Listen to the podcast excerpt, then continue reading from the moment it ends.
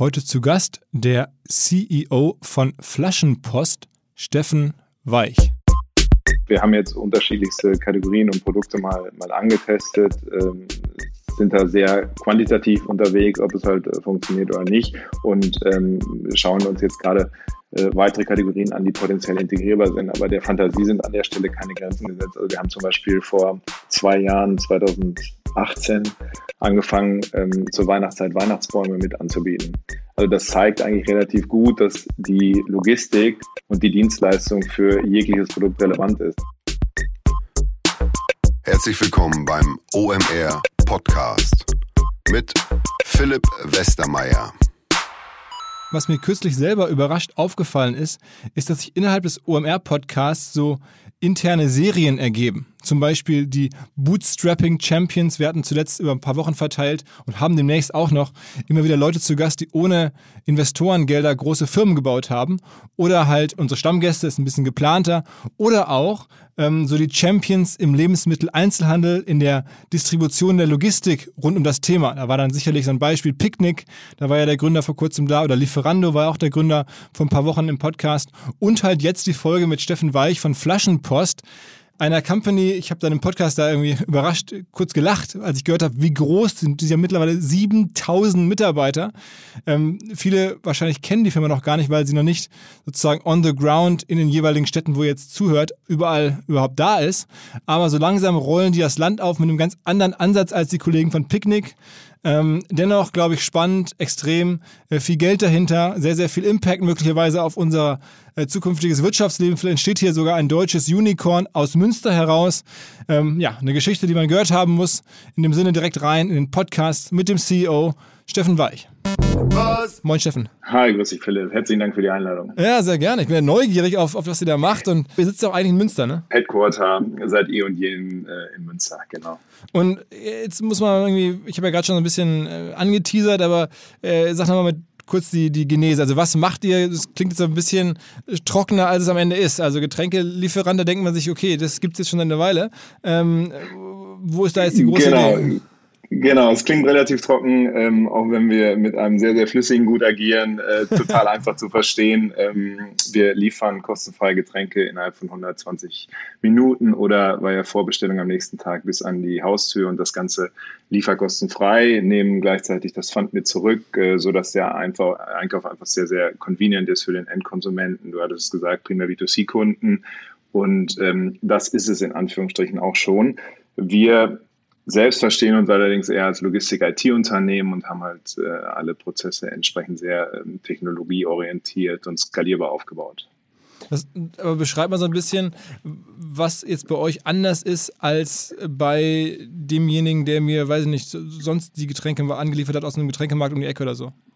Genau, also den typischen Getränkelieferanten, ähm, der um die Ecke sitzt, äh, kontaktiert man in der Regel per Telefon oder gegebenenfalls äh, per Fax und dann bekommt man am nächsten Tag ein Lieferzeitfenster von drei, vier, fünf ähm, Stunden zugeteilt und äh, wartet dann de facto auf die Lieferung. Und bei uns ist halt so, wir sind ähm, pure online, das heißt, äh, die Bestellung kann via App oder Desktop erfolgen und ähm, darauf basierend, dass halt mehrere Bestellungen parallel eintreffen an äh, dem jeweiligen Standort, wird ähm, eine optimale Route der Bestellungen erzeugt durch einen Algorithmus und ähm, diese Route wird dann abgefahren und das ermöglicht dann halt ähm, eine sehr effiziente Lieferung innerhalb der 120 Minuten. Das heißt, der Gedankengang ist äh, komplett anderer, als der klassische Getränkehändler ihn verankert hat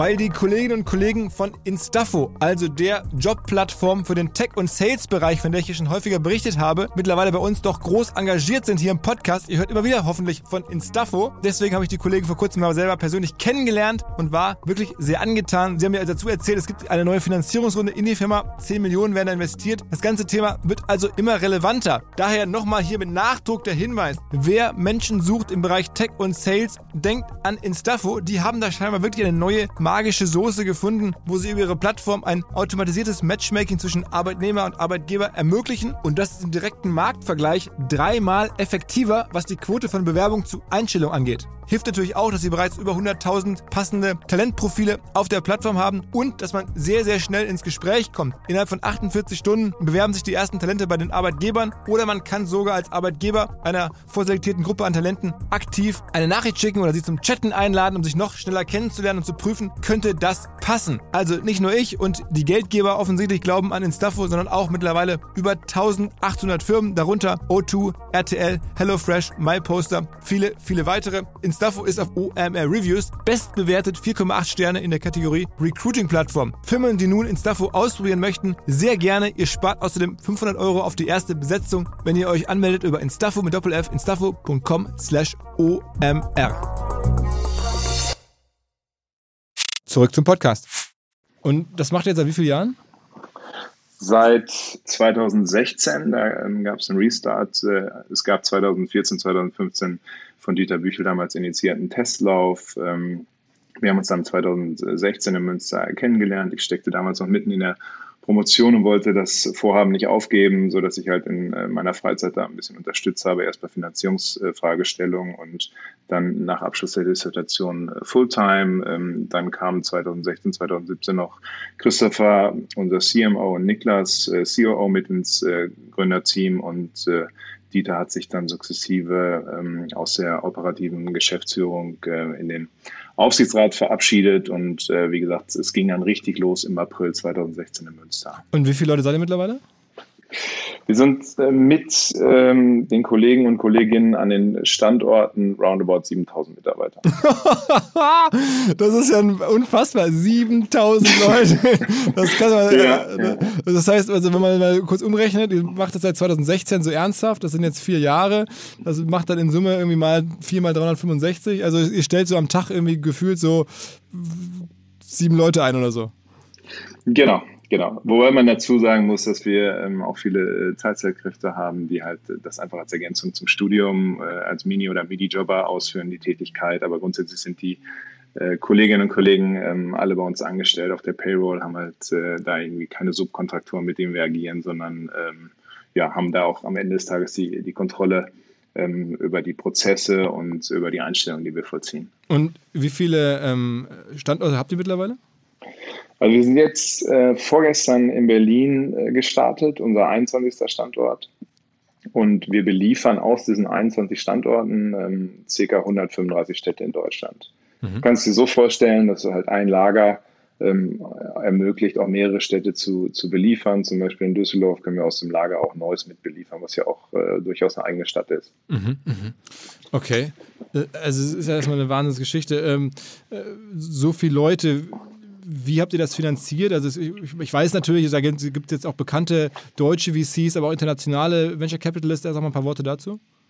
Genau, also ähm, initial ist äh, Cherry Ventures ähm, zur Flaschenpost gekommen, die die ersten Gehversuche mit unterstützt haben. Dann ähm, ist Vorwerk Direct Selling Ventures äh, Teil des Cap Tables und ähm, insbesondere im letzten Jahr für eine gewisse Furore auch gesorgt. Äh, der Einstieg von, von Tiger Global ein absoluter Experte im Bereich ähm, E-Commerce und äh, eben diese Finanzierungsrunde und Investoren haben es ermöglicht, äh, recht sportlich zu wachsen. Wir haben 2019 äh, zehn weitere Standorte an den Start genommen ähm, und da halt äh, das entsprechende investierte Kapital arbeiten lassen. Und wie viel ähm, Umsatz macht die Firma schon? Also wir haben äh, schon einen relativ ordentlichen dreistelligen Millionenumsatz. Wow, wow und, und sagen wir mal jetzt, dann reden wir mal über Kundenakquise. Irgendwie äh, habt ihr da jetzt äh, eine Lücke gefunden, offensichtlich, die, was heißt eine Lücke, eine relativ große Lücke, ähm, die man so trotzdem ja, nicht gesehen hat, bevor ihr da jetzt vor vier Jahren losgelegt habt. Ähm, mhm. Wie kriegt ihr da so schnell die Leute drauf? Oder was sind bei euch die, die, der, der, der Kernekonomik, der wegfällt, oder der Kernkostenblock, der wegfällt, äh, wo du sagst, okay, ähm, beschreib mal so ein bisschen, ja, was das Modell ja, so attraktiv ja. macht? Also letztendlich ist ähm, äh, Attraktivität des Modells natürlich erstmal dadurch bedingt, dass es für jedermann relevant ist. Also es ist jetzt kein Nischenmarkt, über den wir sprechen, sondern jeder Mensch muss äh, alle sechs bis zwölf Stunden äh, trinken, sonst kriegt er irgendwann ein Thema. Ähm, heißt erstmal ein sehr, sehr breiter Markt, den wir da ansprechen. Und, äh, auch da ähm, über 50 äh, Milliarden alleine in Deutschland, äh, B2C und B2B. Heißt, ähm, erstmal wird das Produkt ähm, dadurch auch von jedermann verstanden. Und die Dienstleistung ist halt einfach. Ähm, du kannst es vielleicht auch äh, in unserem Webshop erkennen, dass es jetzt keine ultra fancy Webpage ist, sondern einfach eine sehr, sehr klare Struktur hat, ähm, was impliziert, dass man halt auch nicht nur die junge Generation anspricht, sondern halt auch ähm, für Ältere relevant ist. Und das ist letzten Endes äh, erstmal die Basis dafür, dass man ein Geschäftsmodell derart schnell skalieren kann. Das heißt, äh, klar, der Markt muss vorhanden sein und ähm, dann ist es so, dass wir natürlich einen sehr tangiblen äh, Schmerzpunkt im Alltag lösen, der ja de facto schon mit dem Fahrt, mit der Fahrt in den Supermarkt startet. Äh, wenn du dir vorstellst, du schleppst die leeren Getränkekästen in ein Fahrzeug und fährst dann zum Supermarkt und dann hast du da die Pfandschlange ähm, samstags morgens dann ein bisschen länger als vielleicht äh, donnerstags abends und äh, dieser gesamte Prozess ist erstmal bis hin zu dem Punkt, wo man den äh, Fund äh, los wird, äh, inconvenient. Ähm, auf der anderen Seite ist es dann so, wenn du ähm, die Mineralwasserkästen dann ins Auto geschleppt hast, nach Hause gebracht hast, äh, dass die Transaktion ja dann erst grundsätzlich beendet ist und äh, auch dieser Prozess irgendwo äh, nur bedingt Spaß, Spaß macht und äh, wir am Ende des Tages über ein Commodity ähm, sprechen, was äh, grundsätzlich eine hohe Standardisierung aufweist. Und all diese Faktoren spielen erstmal da rein, dass ähm, die Dienstleistung sehr, sehr relevant ist und sehr, sehr gut angenommen wird. Auf der anderen Seite ist es natürlich so, dass wir auch einen Kostenblock haben, dadurch, dass wir die Ware eben nach Hause liefern, äh, Fahrer beschäftigen, Fahrerinnen beschäftigen und äh, Kolleginnen und Kollegen an den Standorten in den entsprechenden Legern. Und das ähm, führt eigentlich zum zweiten Teil der Dienstleistung beziehungsweise der, der Supply Chain, dass wir nämlich direkt die Ware sourcen. Also wir haben eigene Warehouses, ich hatte es vorhin gesagt, 21 an der Zahl mittlerweile und beziehen halt die Ware direkt vom Hersteller, das Gros zumindest, ähm, den Longtail über den Getränkefachgroßhandel, aber das ermöglicht natürlich äh, sehr, sehr gute Einkaufskonditionen bei dem äh, mittlerweile signifikanten Volumen.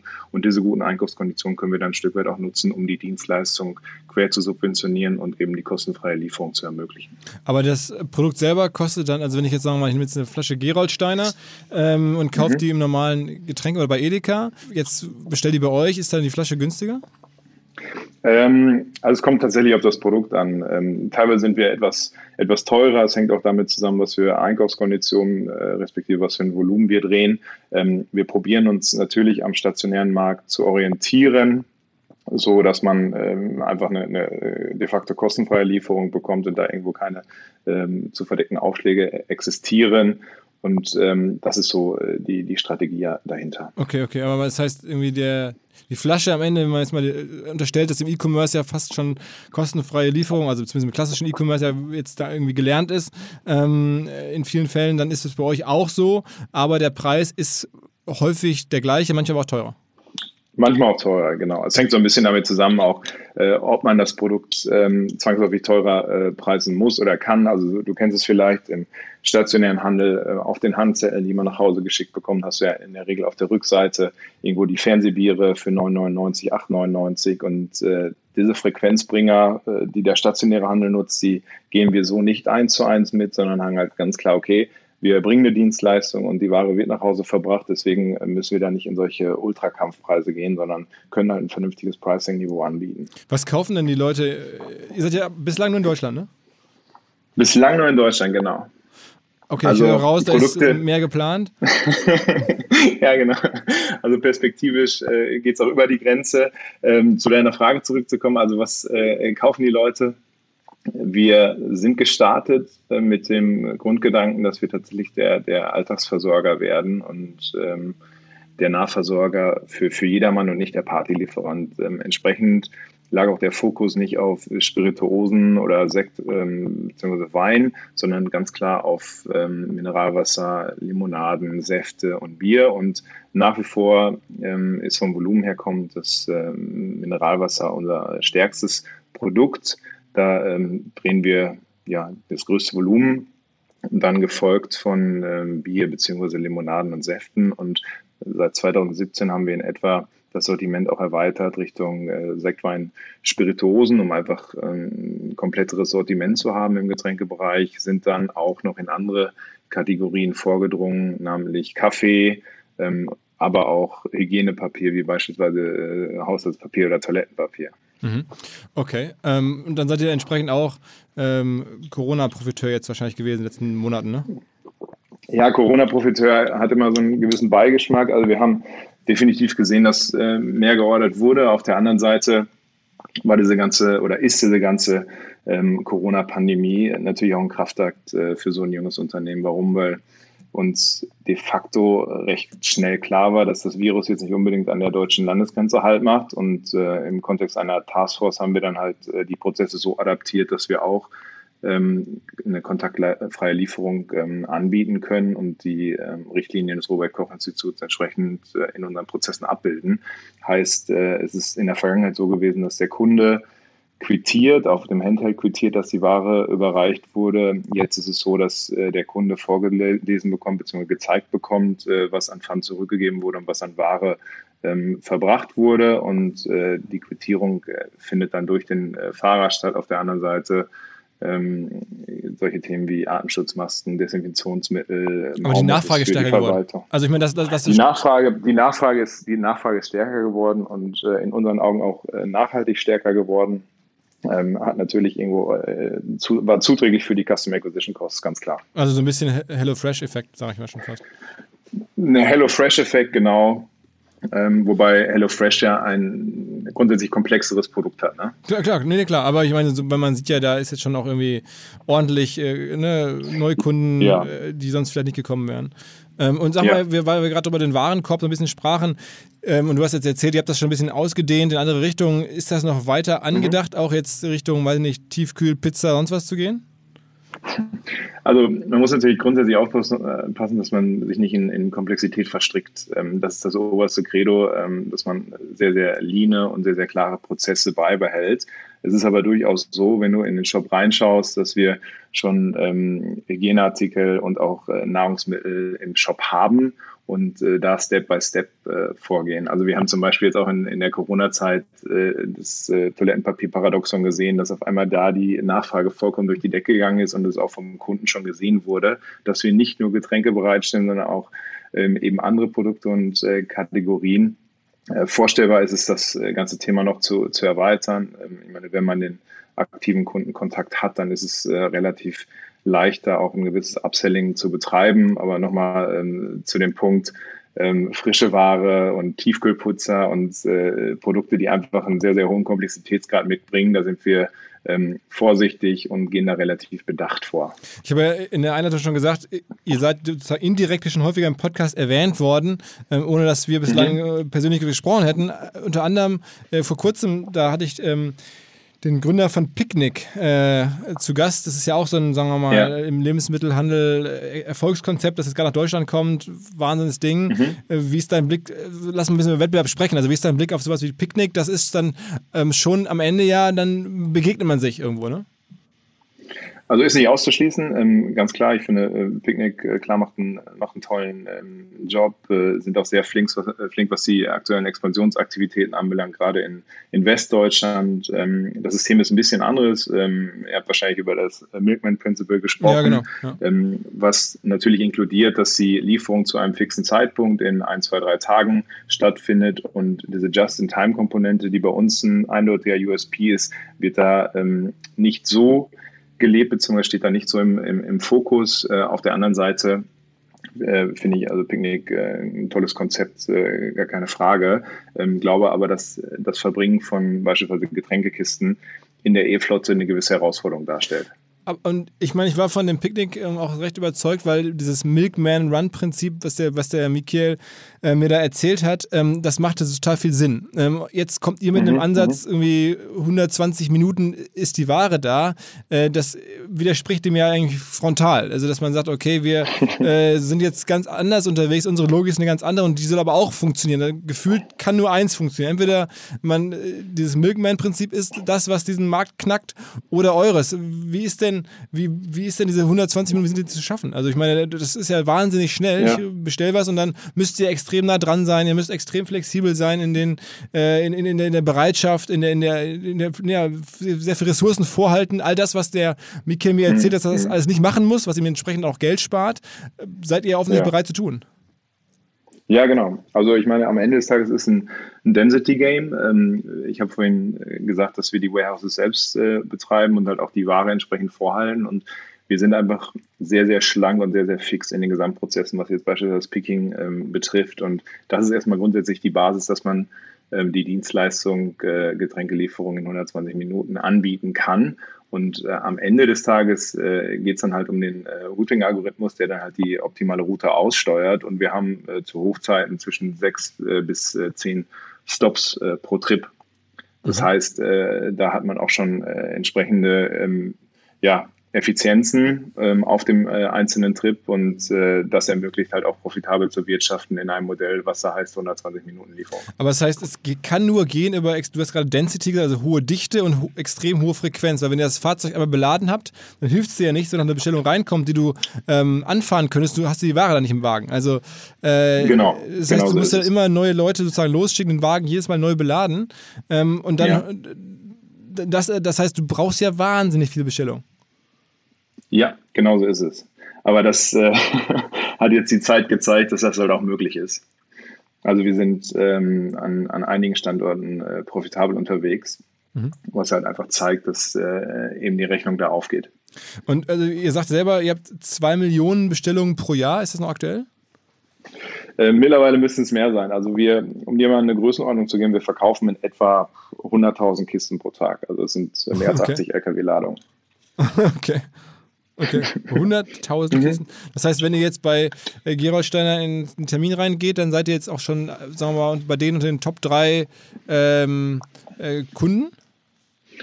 Hm, schwierig zu sagen. Also es kommt so ein bisschen darauf an, äh, wie, wie die Top 3 definiert werden. Ob es jetzt das reine Volumengeschäft ähm, ist, äh, da gibt es mit Sicherheit noch größere Handelsketten, die vor uns stehen, oder ob es halt einfach die Relevanz und den Kundenzugang betrifft. Äh, ich denke, da sollten wir dann auf Top 1 sein.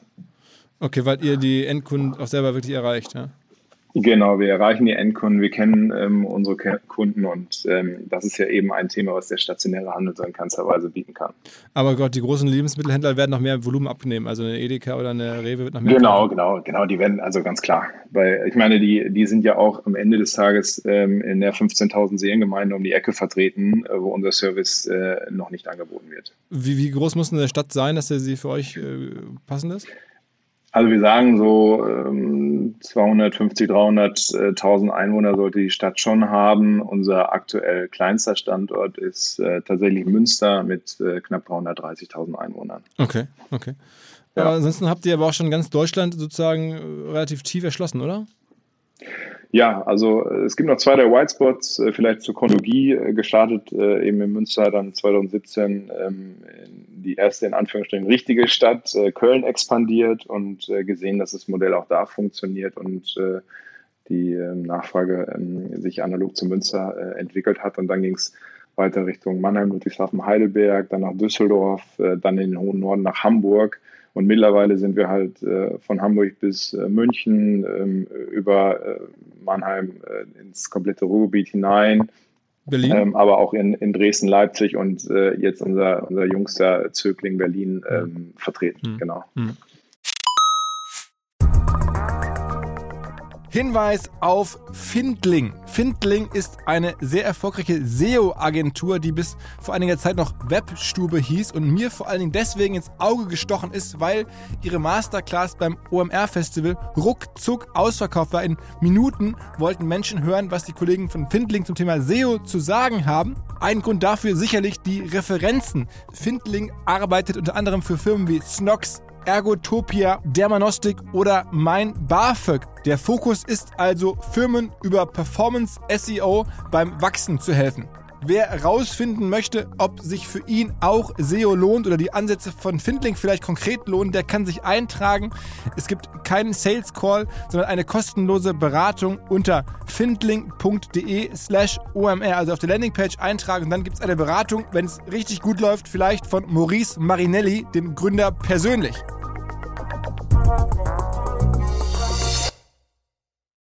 zurück zum Podcast. Und nochmal ein anderes äh, Gespräch, was, was, ich hatte, wo ihr auch aufgetaucht seid, ähm, ist mit dem Kollegen Christmann, das ist ja der CEO von Dr. Oetker. Und die haben ja. jetzt ähm, damals mir auch erzählt, das verfolge ich so ein bisschen, die haben ja so eine Art ähm, ja, Wettbewerber zu euch relativ früh schon gegründet, haben gesehen, was ihr da macht, fanden das spannend und auch für sich relevant. Und das heißt jetzt Durst Express. Wie nimmst du das wahr?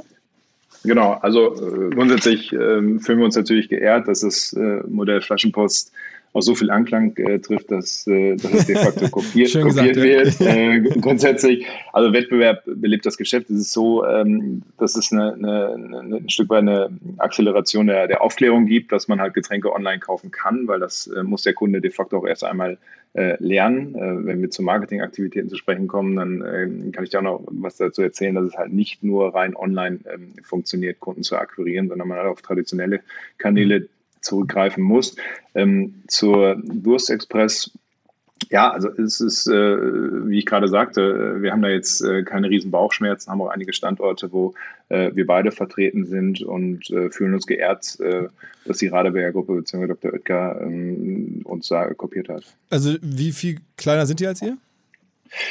Äh, schwer zu sagen. Also ich meine, sie haben jetzt sechs Standorte, haben angefangen in Berlin, 2017, 2018 und ähm, ich würde jetzt von der Standortquantität äh, sagen, dass wir da schon noch ein gutes Stück davor sind. Hm. Aber generell haben die das auch gemacht, äh, nach meiner Einschätzung, aus ein bisschen Sorge, dass am Ende ihr den Endkundenzugang monopolisieren könnt, fast wie eine Digitalplattform. Ne? Also sagt irgendwie, am Ende habt ihr die ganzen Endkunden. Das ist ja auch so ein bisschen die wahre Stärke des Modells, die man jetzt vielleicht nicht sofort sieht, aber oder nicht sofort realisiert. Aber ähm, ja. das, das ist ja das, was eigentlich für euch spannend ist. Ihr könnt neue Sachen reinverkaufen, ihr könnt aber auch sozusagen am Ende sagen, naja, wenn wir den Preis nicht bekommen, dann bist du halt nicht mehr auf unserer Website. Das heißt, du hast ganz andere Möglichkeiten äh, im Einkauf. Ähm, du kannst mit dem Kundenzugang alle möglichen Sachen machen. Ähm, das ist schon das, was, was eure Sexiness ausmacht, ne? Äh, ganz, ganz klar. Also ähm, strategisch betrachtet äh, stimme ich dir da hundertprozentig zu, dass es halt äh, erkannt wird von äh, diversen Marken, dass es halt wichtig ist, einen direkten Kundenzugang zu haben und nicht äh, immer den Handel dazwischen. Und das ist mit Sicherheit eine äh, der wesentlichen Ratios gewesen, warum das, das so gepusht wird, das Thema. Mhm. Lass mal ein bisschen über Kundenakquise sprechen. Das ist ja bei uns immer ein wichtiges Thema. Jetzt habt ihr so viele Kunden in so kurzer Zeit akquiriert. Ähm, welcher Kanal ist das im Kern? Es kommt so ein bisschen darauf an, ob du tatsächlich in die Akquisition ähm, gehst, was die, was die Marketingaktivitäten oder halt in, in Retention Marketing ähm, gehst. Da äh, bist du, du tatsächlich im Zweifel der Experte, welche Kanäle da die richtigen sind. Ähm, bei uns ist es halt so, wenn wir in einen neuen Markt einsteigen, dann geht es erstmal darum, ähm, den Kunden dafür zu sensibilisieren, dass man online äh, Just-in-Time-Getränke kaufen kann. Das heißt, wir greifen auf recht äh, traditionelle Offline-Medien zurück, äh, wie Flyer oder 18 zu 1 Formate, auch äh, Radiokampagnen zählen teilweise dazu, aber dann halt auch die klassischen Online-Kanäle, ähm, Google AdWords, äh, Google Banner und halt eben auch Social Media Aktivitäten, um da eine gewisse Präsenz an dem jeweiligen Standort zu haben, wenn man das wenn man ins Internet geht. Und äh, das sind äh, de facto die Kanäle, mit denen wir in eine neue Stadt hineingehen. Ähm, es ist ganz, ganz unterschiedlich, hängt natürlich auch davon ab, ob der Standort äh, remote ist, äh, das heißt kein direkter Flaschenpoststandort schon in der unmittelbaren Umgebung oder halt äh, wie beispielsweise im Ruhrgebiet äh, in den Nachbarstädten die Flaschenpost schon aktiv ist. Also ein Beispiel, äh, wir haben Bochum vor Dortmund eröffnet und die Dortmunder kannten halt die Flaschenpost schon aus Bochum. Klar, weil man sich im Ruhrgebiet in der Regel ähm, von Westen nach Osten und Osten nach Westen bewegt, äh, sieht man, dass es da schon den Service gibt und das ähm, akzeleriert natürlich dann auch die Startphase wenn man in eine neue Stadt einsticht. Aber generell macht ihr also alle Kanäle, die man regional aussteuern kann. Das ist ja auch vielleicht ein Grund, warum so nach wie vor die Marke jetzt kein, ich würde ohne euch zu nahe zu treten, sagen, immer noch kein Household Name ist. Also es ist jetzt nicht Zalando, ne? obwohl mhm. es ja schon eine, mhm. wirklich viele Leute, ich war ja auch gerade 7000 Mitarbeiter und so eine, so eine Position schon, aber man spürt es halt noch nicht. Ihr kommt so ein bisschen aus der Region ähm, und ihr habt ja. jetzt nicht diese total äh, Streuverluste, gibt es gar nicht, TV-Werbung oder, oder jetzt überregionalen Kampagnen gemacht. Ja, also es, äh, das stimmt. Der, der Fokus ist ganz klar eine lokale ähm, Kommunikation auf Basis eben dieser Streuverliste, die wir nicht gebrauchen äh, können. Und äh, im Vergleich zu Zalando, die mit äh, den äh, üblichen Logistikern zusammenarbeiten und dadurch de facto in ganz Deutschland relevant sind und präsent sein können, ist es bei uns so, dass wir nur da präsent sind äh, und relevant sind, wo wir halt ähm, unseren Service anbieten in den entsprechenden Postleitzahlen. Gebieten. Deswegen macht auch kein ähm, TV. Also ist, ist das der Grund, warum wir keine wir haben, wir haben, wir haben, ja, interessant, dass du es ansprichst. Wir haben äh, tatsächlich TV-Werbung seit äh, vergangener Woche. Aha, okay, weil ihr jetzt sagt, mittlerweile sind wir dann doch so groß, dass die Streuverluste, so die es dann also da gibt, egal sind. Ja, mit, mittlerweile mit der Ausdehnung, die ich vorhin ähm, angesprochen habe äh, und der nationalen Präsenz ergibt halt auch TV-Sinn mittlerweile. Okay, okay, okay. Aber das heißt, ihr spielt die ganze Klaviatur. Man kann jetzt nicht sagen, dass ihr gewachsen seid mit Außenwerbung oder gewachsen mit Radiowerbung oder, sondern es ist. Äh, es ist der Mix. Also mhm. es ist der Mix und äh, ich meine, dieser Mix ist halt auch möglich auf Basis der sehr, sehr äh, breiten und äh, heterogenen Kundenstruktur. Und Weil äh, die äh, im Zweifel, das Senioren-Ehepärchen ist nicht bei Instagram oder bei Facebook aktiv. Mhm. Deswegen ergibt da halt auch Radio und äh, 18 zu 1 Sinn. Und äh, wer ist denn eure Kernzielgruppe? Also sind es dann doch eher ältere Leute? Also zum einen natürlich die ähm, online-affine Jugend in Anführungsstrichen, das heißt die äh, 20 bis 30 bis 40-Jährigen, aber auch da im Vergleich zu anderen ähm, Online-Playern ähm, ein Stück weit eine ältere Zielgruppe. Rentnerhaushalte gehören zu den ähm, Kunden und äh, von daher sind wir da sehr, sehr breit, aber du hast äh, nach wie vor den, den Fokus äh, in den 25, 30, 45-Jährigen so in den, in den äh, Bereichen. Etwa. Wirklich, weil ich hätte jetzt gesagt, das ist ja eigentlich gar nicht die, die das, denen das ein großes Problem löst. Also ich mir überlege, als ich alleine gewohnt habe, da habe ich irgendwie, weiß ich nicht, im Supermarkt zwei Pullen mitgenommen, das, das hat gereicht. Ähm, und ja. ich hätte ja dann gar nicht die, die, Zeit gehabt, da groß auf jemanden zu warten oder die Lust gehabt. Jetzt mit Familie, größeren Einkäufen oder älteren Leuten, man nicht mehr tragen kann, ist, ist das irgendwie anders geworden. Also, hat, aber du, ihr merkt, dass die Jungen euch eher adaptieren als die Älteren, okay? Also, wie gesagt, bunter Mix. Ähm, Fokus sind halt äh, 30 bis 40-Jährigen, aber auch die Älteren äh, nutzen den Service, weil es da tatsächlich um den Convenient-Gedanken gehst. Und, und, wenn du irgendwo nach, nach Hause fährst, nach getaner Arbeit äh, und dir überlegst, fahre ich jetzt zum, zum Supermarkt äh, beziehungsweise zum Getränkeabholmarkt und kaufe da äh, vier Kisten Mineralwasser oder fahre ich direkt nach Hause und lasse sie mir liefern, äh, dann ist die Antwort meines Erachtens relativ klar. Und was kostet euch jetzt ein neuer Kunde? es äh, kommt so ein bisschen auf den Standort an. Ich hatte es ja vorhin gesagt, ob der Standort eher remote ist oder ob der Standort ähm, in einem Bereich liegt, wo die Flaschenpost schon eine gewisse Präsenz hat. Äh, genaue äh, Keks äh, möchte ich jetzt ungern kommunizieren, aber das sind sozusagen die hauptausschlaggebenden äh, Faktoren. Aber man liegt denn da schon im, im, im, eher dreistelligen Bereich oder kriegst du noch für, für nein, nein, nein, nein, nein, nein, nein, also äh, wesentlich geringer. Okay, also man, für 20 Euro kann man Neukunden, Größenordnung ist eher in, in dem Bereich als im 100 Plus. ja, genau, lassen, lassen wir es so stehen, ja. Ah, okay. ja. Ja gut, also ich meine, irgendwie muss das Modell ja aufgehen. Also am Ende ist ja immer dieselbe Frage, was kostet der Kunde und genau, dann die nächste genau Frage ist, ist, wie lange kann man ihn halten? Also ich meine, das ist dann wahrscheinlich bei euch der Vorteil, dass ihr dann irgendwie so einen Kunden jahrelang plant zu haben oder jetzt auch schon wisst, dass ihr ihn jahrelang habt. So ist es. Also das äh, Thema, wann amortisiert sich ein Kunde, hat natürlich äh, was mit der Retention zu tun. Und ähm, jetzt war es in den Anfängen so, dass wenn wir Kunden verloren haben, es teilweise auch damit zusammenhing, dass die Kunden einfach äh, umgezogen sind an einen Standort, wo die Flaschenpost noch nicht zugegen war ähm, wenn du dir überlegst, wie die, wie die USPs ausschauen, dass du halt äh, das ganze Thema kostenfrei nach Hause geliefert bekommst, gibt es erstmal keinen Grund, nicht bei uns zu kaufen. Mhm. Und ähm, das führt halt auch dazu, dass wir eine ultra loyale Kundenbasis haben und eine sehr, sehr gute Retention Rate und sich auch das in einem sehr, sehr guten NPS widerspiegelt, wie äh, groß das Vertrauen in die Dienstleistung ist. Das, heißt, jetzt mal hart gesprochen oder zu euren Gunsten gesprochen, wenn der Kunde nicht umzieht, dann äh, verliert ihr ihn nicht, so ungefähr. So ist es, genau. Dann bleibt er uns erhalten. Das heißt, was man bei euch sieht, ist dasselbe Phänomen, was man vielleicht vor ein paar Jahren bei Zalando gesehen hat. Ähm, alle denken, was für ein Wahnsinn, wie kann das sein, so viel Geld, das ist alles viel zu teuer, umsonst die Schuhe verschicken und das T-Shirt umsonst verschicken, es lohnt sich doch alles gar nicht. Und was die Leute halt am Anfang nicht gesehen haben, ist, wie gut die Retention ist und dass sich das dann irgendwie langfristig halt dann doch lohnt, äh, wie man ja jetzt ja genau. weiß. Ähm, das ist auch eure dieselbe Wette, also ihr sagt auch, oder wahrscheinlich gucken ja viele das Modell an und denken sich, okay, die Jungs, Quatschidee, äh, viel, viel zu teuer, die ganze Werbung, der ganze Logistik, das macht gar keinen Sinn. Aber wenn man dann weiß, okay, so ein Kunde bleibt irgendwie euch jahrelang erhalten und ihr legt irgendwie jeden Tag irgendwie tausende Neukunden zu, dann realisiert man irgendwann, dass ihr da so ein Monster erschaffen habt. Ja, genau. Also, ist, äh, also Monster würde ich es jetzt nicht nennen, sondern äh, ein Top-Service. Aber du hast recht, äh, de, facto bleibt das äh, der Kunde erhalten und ähm, das ist ein, ein Teil des, des, Gesamtmodells. Und äh, wir haben nun mal einfach ein Commodity, was äh, nicht viel ähm, Neukundenakquise impliziert, weil du dir halt nicht überlegst, kaufe ich mir jetzt ein neues Paar Sneaker oder ähm, schaue ich auf einer Umzugsplattform, wer die Transaktion am besten abbilden könnte, sondern es ist einfach ein Grundbedürfnis, was einen automatischen ähm, Reminder, wenn die Getränke aus sind und äh, dann wird wieder bestellt. Mhm, mh. Okay, aber sagen wir mal so, ihr legt doch jetzt gar keinen Wert groß auf dieses ganze Love-Brand-Thema, sondern ihr sagt irgendwie, wir wollen simpel und äh, Commodity sein. Wenn man jetzt so guckt, Instagram, da habt ihr jetzt ja auch nicht viele Follower, das ist alles für euch so nice, aber ja. nicht wichtig. Wichtig ist einfach die dauerhafte Kundenbeziehung, gutes CM, ähm, Neukunde rein und genau. dann, die, also am Ende Logistik äh, im Griff zu haben. Ne?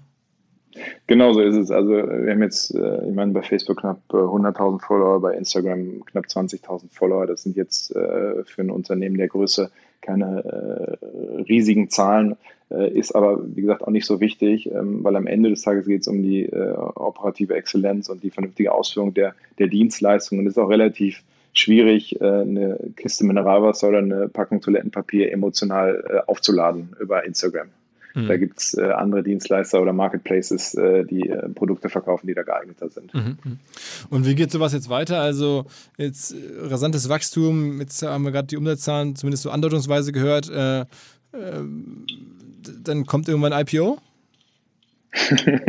also über das Exit-Szenario machen wir uns de facto noch, noch keine Gedanken dafür ähm, liegen noch zu viele Herausforderungen auf der Strecke. Also das, ähm, was jetzt in den nächsten Monaten ähm, passieren wird, ist ähm, national sich weiterzuentwickeln, dann sukzessive auch mal andere ähm, Kategorien durchaus anzutesten und dann zu evaluieren, ob man ähm, auch noch im, im Ausland äh, das Modell äh, entsprechend aufziehen kann. Äh, da analysieren wir gerade und schauen uns das im Detail an, wollen da keinen Schnellschuss wagen. Und wie der Exit am Ende des Tages ausgestaltet ist, das äh, kann ich dir de facto noch gar nicht sagen. Also, und welche Kategorien guckst du da? Da sind wir noch nicht. Also wenn du sagst, ihr guckt ähm, ja? ja, schon, schon eben an hoher Standardisierungsgrad ähm, muss, das, muss das Produkt haben, sodass die äh, Komplexität nicht zu hoch ist. Ich hatte es vorhin gesagt. Und wenn du jetzt mal in den Shop reinschaust, äh, dann siehst du, eben auch schon bei Hygieneprodukten und bei den Nahrungsmitteln, die wir anbieten, zum Beispiel Konserven oder halt auch äh, Reinigungsmittel, dass wir da ähm, auf achten, dass die Produkte nicht verderblich sind und äh, dadurch halt gut in den Logistikprozess integrierbar. Mhm, mh. Und ländermäßig, äh, was, also das nachbarschaftliche Ausland hier in Deutschland, Holland, irgendwie sowas in der Art? Also es, es, ist denkbar, es steht noch nicht äh, fest. Wir gucken uns halt einfach die, die einzelnen Nachbarländer an. Es gibt durchaus ähm, Länder, jetzt hattest du gerade Holland angesprochen, ähm, die online affiner sind, was den äh, FMCG-Einkauf äh, betrifft. Ähm, von daher, ja, interessantes Land. Man muss nur äh, schauen, ob das der relevante nächste Schritt ist oder ob es gegebenenfalls einfacher wäre, ins deutschsprachige Ausland, äh, beispielsweise Österreich, ähm, zu gehen oder wie es halt auch in Osteuropa ausschaut. Aber wie gesagt, da sind wir gerade noch ähm, in der Analyse und äh, da ist noch nichts in Stein gemeißelt.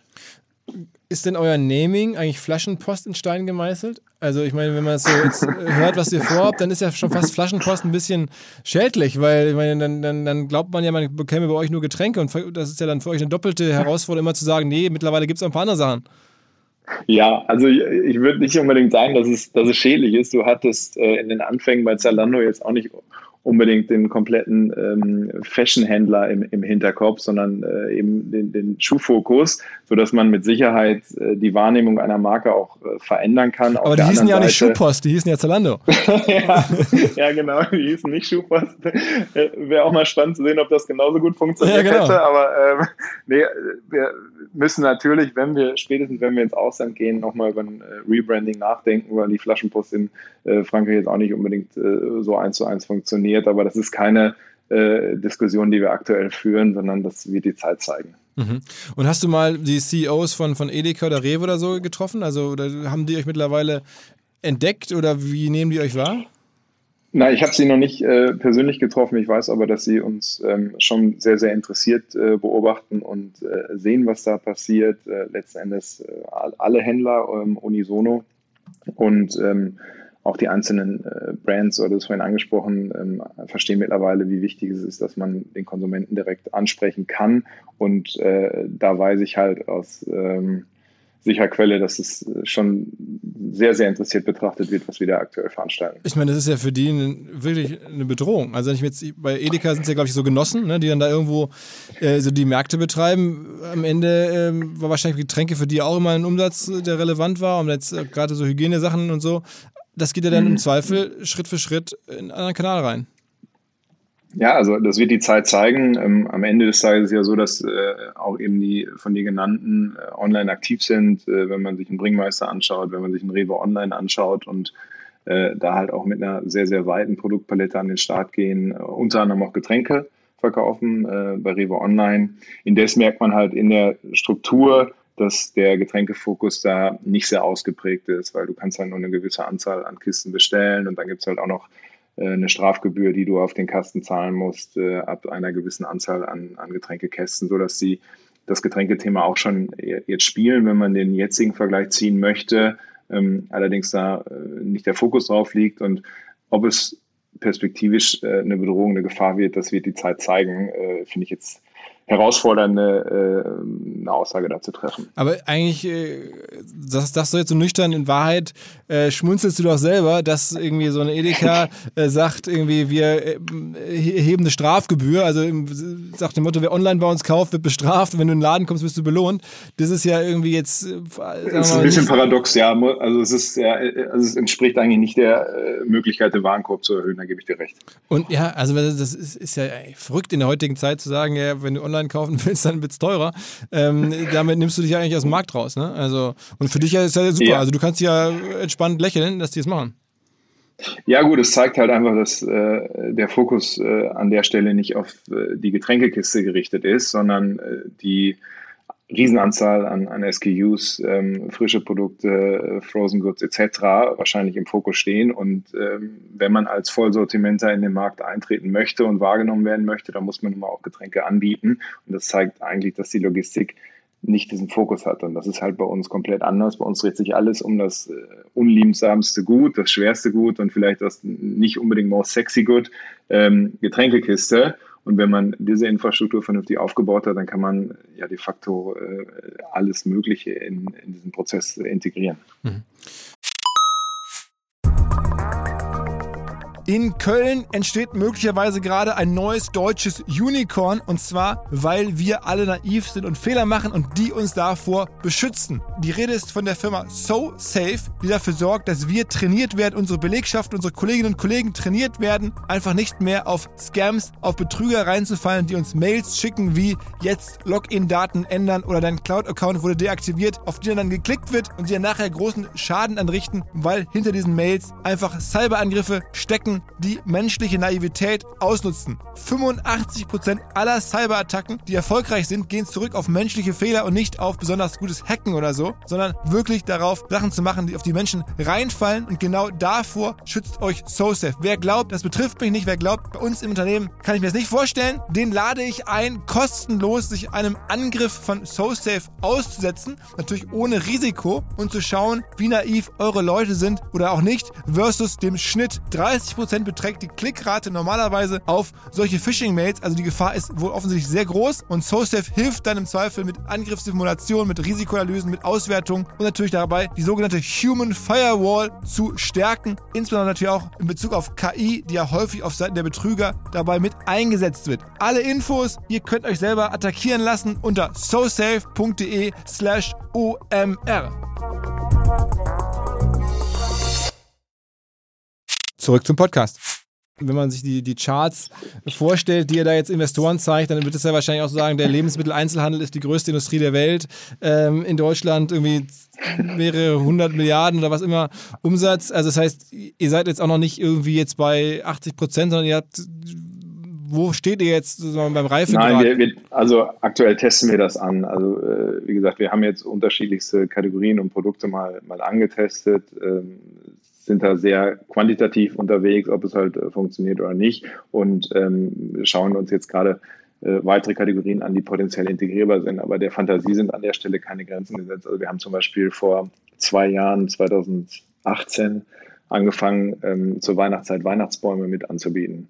Also das zeigt eigentlich relativ gut, dass die Logistik und die Dienstleistung für jegliches Produkt relevant ist. Da konntest du halt einfach deinen Weihnachtsbaum bei uns bestellen in zwei Größen und den hast du nach Hause geliefert bekommen. Das ist äh, noch sperriges Gut als der Getränkekasten. Aber wie gesagt, das zeigt halt, dass da der Fantasie keine Grenzen gesetzt sind und äh, da gehen wir jetzt halt äh, über die einzelnen äh, Kategorien ähm, in, ins Testing und schauen halt einfach, was, was funktioniert gut und äh, was nicht. Habt ihr denn so die Standard-Lieferfahrzeuge? Also fahrt ihr mit den normalen Autos, Lieferautos von der Stange rum? Weil bei Picknick war es ja so, die haben ja sich wirklich eigene Sachen gebaut. Mhm. Das war ja auch ein Schwerpunkt, mhm. Äh, das, was der Michael im Podcast erzählt hat, dass das für die so die Entwicklung des Autos, für die schmale Straßen, Elektro, mhm. leicht zu beladen, mhm. entladen. Wie seid ihr da? Ja, also wir haben tatsächlich ähm, nur geringe Anpassungen in den Fahrzeugen äh, vorgenommen. Äh, wir haben eine E-Flotte im Test, ähm, schauen uns das sehr, sehr genau an. Ähm, E-Mobility, super relevantes Thema für uns.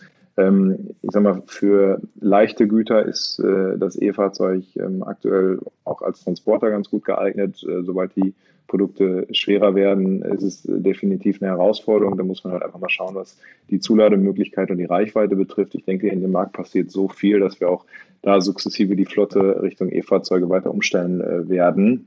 Aber auch das erst, wenn es äh, tatsächlich skalierbar ist und die ähm, Fahrzeuge zu dem passen, was wir anbieten. Sind eigentlich die meisten eurer Kunden, hängen die in der App oder kommen die über die mobile Website oder das stationär? Wie ist das da so, der mhm, Breakdown? Mhm. Also das Gros mittlerweile über die App. Äh, wir haben die App relativ spät, erst vor circa anderthalb Jahren äh, gelauncht. Ist eine native App, iOS und Android und ähm, da ist mittlerweile der meiste Traffic, der über die App kommt. Es kommt auch so ein bisschen da auf den Kunden an. Ähm, der B2B-Kunde ist dann doch eher Desktop-affiner. Ähm, der B2C-Kunde ähm, gerade halt der jüngere Kunde nutzt halt äh, die App und äh, das funktioniert sehr, sehr gut und da sind wir echt äh, happy mit. Und es ist dann aber auch so ein bisschen so bei Jüngeren, dass es wie so ein Abo-Modell ist. Also es kommt einmal die Woche oder muss man das jede Woche neu bestellen? Nee, du, du bestellst neu. Ähm, wenn du ein Abo-Modell hättest, dann würde das natürlich auch implizieren, dass du immer in dem Zeitpunkt, wo halt äh, die Lieferung stattfindet, daheim bist. Und das äh, beschneidet die Flexibilität im Alltag, weil ich kann dir jetzt nicht sagen, ob ich in vier äh, Tagen um 15.30 Uhr daheim bin. Und wenn da das Abo liegen würde, dann äh, wird es nur zu mhm. prozessualen Problemen führen. De facto sehen wir aber ein äh, Subscription-like Behavior der Kunden. Das mhm. heißt, der Kunde kommt regelmäßig wieder und wir können auch relativ gut vorhersagen, wann, wie, wo, welcher Kunde die Dienstleistung in Anspruch nehmen wird. Mhm. Mhm da liegt dann auch wahrscheinlich ein bisschen Magie drin. Also das irgendwie muss es ja, ja. irgendwie muss es ja handelbar werden. Ich stelle mir das ein, ein, wie ein Riesenchaos vor, wenn da zigtausende von Leuten permanent was haben wollen, erwarten, dass in zwei Stunden da ist und dann kommt das da bei euch irgendwie alles rein. Das irgendwie zu strukturieren. Sehr, ja, ja, ja. Also es ist sehr, sehr durchdacht und es ist halt auch ein äh, integriertes System, wo halt äh, einfach mit entsprechenden Nachfrageforecasts gearbeitet äh, wird und darauf basierend ähm, natürlich ausreichend ähm, viele Fahrerinnen und Fahrer vor Ort sein müssen. Und das ist schon eine, eine große Herausforderung und ähm, ist auch gleichzeitig eine sehr, sehr hohe Komplexität. Und das haben wir, da liegt eigentlich auch so die Secret äh, Source äh, der Flaschenpost, alles äh, in-house entwickelt, äh, entwickeln das konstant weiter. Da ist äh, nichts von der Stange, was äh, Kernprozesse betrifft und da setzen wir halt voll auf Make und, und nicht auf Buy und das ist es de facto, wie du auch gerade schon skizziert hast, ähm, die Komplexität da zu minimieren und effiziente Prozesse äh, zu ermöglichen. Ich wollte gerade sagen, also das ist das, wenn wir so den, was wir jetzt so rausgearbeitet haben, was rausgeschält, was mir in Erinnerung bleibt, ist aus dem Podcast hier ist Kundenakquise schön und gut. Ja? Das macht ihr regional. Das ist jetzt aber auch, wenn man so ein Produkt hat und sagt, keine Lieferkosten und so, ist das nicht jetzt so verrückt. Ja? Da baut ihr jetzt keine Marke auf mit irgendwelcher Wahnsinnskreativität, sondern euer Asset oder das, die Kernwertschöpfung liegt darin, äh, diesen sehr, sehr guten Service, der wird ihn am Ende auch erfüllen zu können, nicht nur versprechen zu können. So ist es. Also das Vertrauen in die Dienstleistung, darum geht es am Ende des Tages. Und äh, mehr ähm, muss, man, muss man gar nicht äh, liefern. Ähm, das mit dem zwinkernden Auge, also einfach zu seinem Lieferversprechen äh, stehen und da operativ exzellent zu arbeiten. Darum geht es am Ende des Tages, um äh, halt auch die Retention hochzuhalten. Aber es ist auch ein Low-Margin-Geschäft, ne? Also ist ja der Lebensmitteleinzelhandel sowieso. Also man hört ja da teilweise von irgendwie, weiß nicht, 1, 2, 3 Prozent äh, Umsatzrendite. Das ist bei euch ähm, mhm. Dann wahrscheinlich auch. Sieht ein bisschen anders, ja, sieht ein bisschen anders aus ähm, äh, bei uns. Also ich äh, kann mich jetzt nicht konkret äh, zu, zu, zu, zu Margenprofil äußern, logischerweise.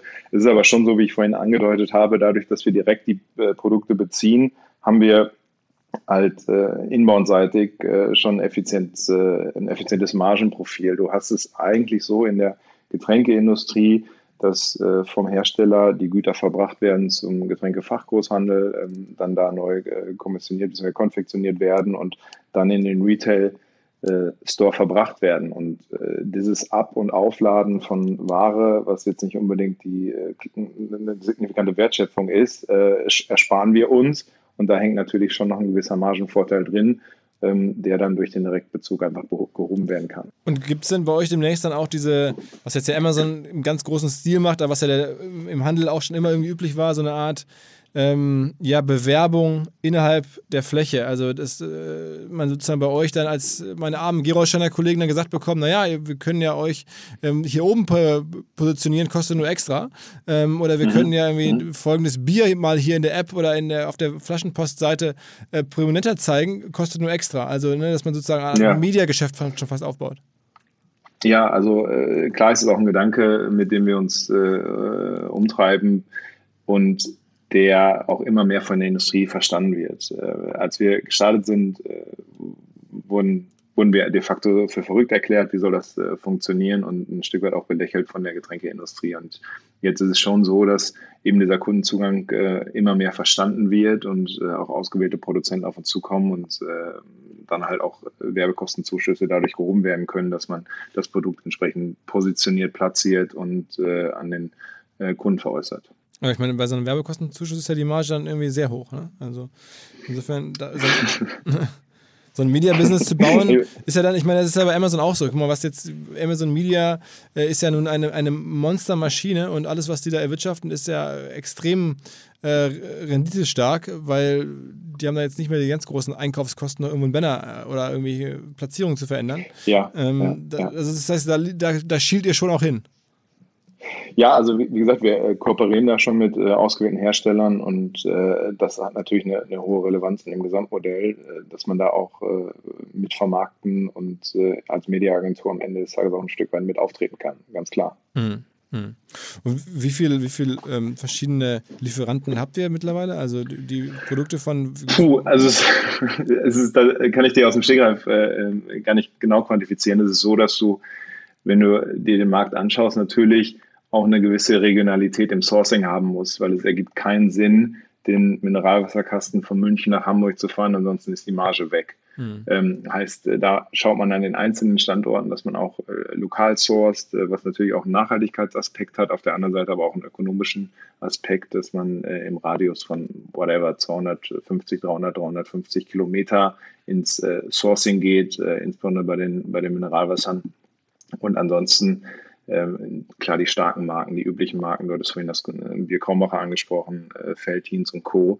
Ähm, die haben wir natürlich alle im Programm, dann darüber hinaus noch Spezialitätenbiere. Du hast äh, auch an der einen oder anderen Stelle schon eine gewisse Craft-Beer-Bewegung, noch nicht so ausgeprägt wie in den USA, aber auch ähm, in Deutschland hast du einige Craft-Biere, die man lokal sourced und da ein Programm hat. Ähm, ich sage mal, pro Standort 50, 60, 70 äh, unterschiedliche Lieferanten. Wäre es in eurer Vision denn auch denkbar, auch wirklich da so Amazon-like zu sagen, boah, so eine Brauerei, äh, wir sind so groß, lass uns mal eine Brauerei oder zwei übernehmen ähm, und dann verkauft die Flaschenpost vor allen Dingen dann das irgendwie, sagen wir mal, Flaschenpost eigene Bier oder, oder Wasser oder so? Also es ist noch ein weiter Weg dahin. Äh, da auch wieder das Stichwort äh, Komplexität und natürlich auch Kapitalbindung, weil wenn du ähm, eine eigene Brauerei kaufst, also da sind wir nicht naiv und sagen, ja wunderbar, dann kommt das Bier da raus und äh, dann landet es beim Kunden. So einfach ist es nicht, sondern da muss man tatsächlich äh, Expertise haben und zum anderen schauen, wie ist so äh, eine maximale ähm, Rendite, wenn man da entsprechend investiert von der Brauerei. Und äh, das muss man sich en Detail angucken. Ausgeschlossen ist nichts, aber es sind jetzt keine konkreten Pläne. Sag mal, ist eigentlich diese gesamte Idee Flaschenpost jetzt komplett ähm, homegrown oder habt ihr da irgendwie ins Ausland geguckt? Gibt es irgendwelche US-Modelle, äh, UK-Modelle, die so ähnlich sind? Instacart, Ocado, sag mal so ein bisschen. Ja, also grundsätzlich ist die äh, Idee äh, 100% homegrown, äh, from scratch ähm, entwickelt. Es gibt global kein Unternehmen, was sich eben genau auf diese Nische Getränke fokussiert. Ähm, Instacart Approach, auch ein super spannendes Modell ähm, da ist es ja so, dass die keine eigenen Warehouse betreiben, sondern in den Supermärkten picken. Ist jetzt auch im Kontext der Corona-Krise absolut durch die Decke gegangen. Ähm, Ocado entwickelt sich immer weiter weg vom Lieferservice hin zum äh, Technologiedienstleister, Technologieanbieter und Entwickler. Ähm, ist jetzt auch nicht eins zu eins vergleichbar, hat äh, ein wesentlich breiteres Sortiment äh, mit einem etwas ähm, anderen Fokus. Aber ich denke, wenn man zwischen Instacart und Ocado jetzt nochmal differenzieren wollen würde, wäre Ocado näher dran. Und äh, wie gesagt, Instacart ist äh, gerade echt eine, eine, super spannende Wachstumsgeschichte, die zeigen, was alles möglich ist. Okay, okay. Aber andere Modelle gibt es auch weltweit gar nicht, die so in Frage kämen oder so. Nee, also die eins zu eins das machen, was wir anbieten, ähm, ist mir ganz bekannt. Okay, Wahnsinn. Also Monstergeschichte. Ähm, ich hoffe sehr, dass ihr das auch international ausrollt. So eine, so könnte ja wirklich wieder der nächste deutsche Champion werden, der auch dann international, seid ihr eh schon, aber jetzt auch noch international aktiv ist. Ähm, ja. Das aus Münster, ähm, ja, was es nicht so alles gibt, äh, faszinierend. Ähm, und ja. ich hoffe, dass ihr das logistisch äh, dauerhaft alles hinbekommt ähm, und die Retentions so, so kommen, wie man sich das vorstellt. Ähm, aber ich hab, vermute, ihr wisst ja genau, was ihr da tut und die Funding-Runden und so zeigen das ja auch. Also in dem Sinne, Glückwunsch und wir beobachten das weiter. Ähm, ich werde mal überlegen, ähm, jetzt wo es in Hamburg auch da ist, äh, dass ich demnächst auch mal bei euch, äh, weil ich hätte das eigentlich mal als Vorbereitung ein Podcast, ist habe ich so gedacht, hätte ich mal testweise eigentlich mal Flaschenpostkunde werden müssen. Äh, muss ich jetzt mal ja. nachholen. Ne? Okay, ja Philipp, ganz herzlichen Dank, hat mir äh, sehr viel Spaß gemacht. Äh, danke für den Talk. Ja, alles klar. Ciao, ciao. Cool.